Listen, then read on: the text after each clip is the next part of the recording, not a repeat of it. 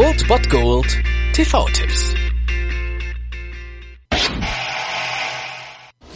Scheiße, das ist Garland Green. Der Marietta Fleischwolf. Dieser Hänfling hat 37 Menschen abgeschlachtet. Hat sich an der ganzen Ostküste ausgetobt. Gegen den war die Manson Family eine harmlose Konfirmandenbande. Tja, er ist auf dem richtigen Flug.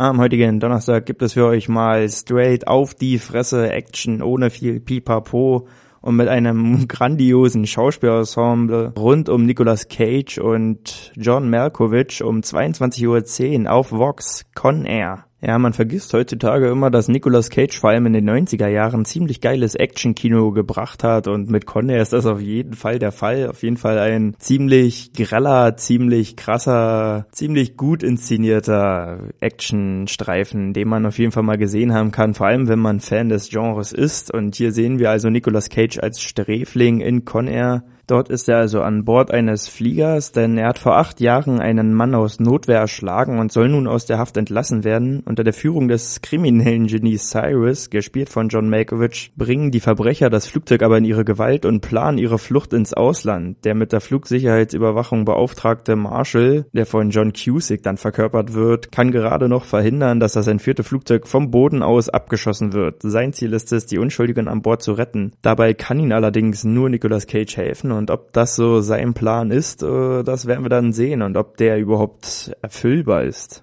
Dieser Film ist auf jeden Fall 90er Action-Kino at its best und deswegen auf jeden Fall eine Sichtung wert. Heute um 22.10 Uhr auf Vox habt ihr die Gelegenheit. Con Air. Meine Damen und Herren, hier spricht Ihr Flugkapitän. Ich habe die einzige Waffe an Bord. Willkommen bei Con Air.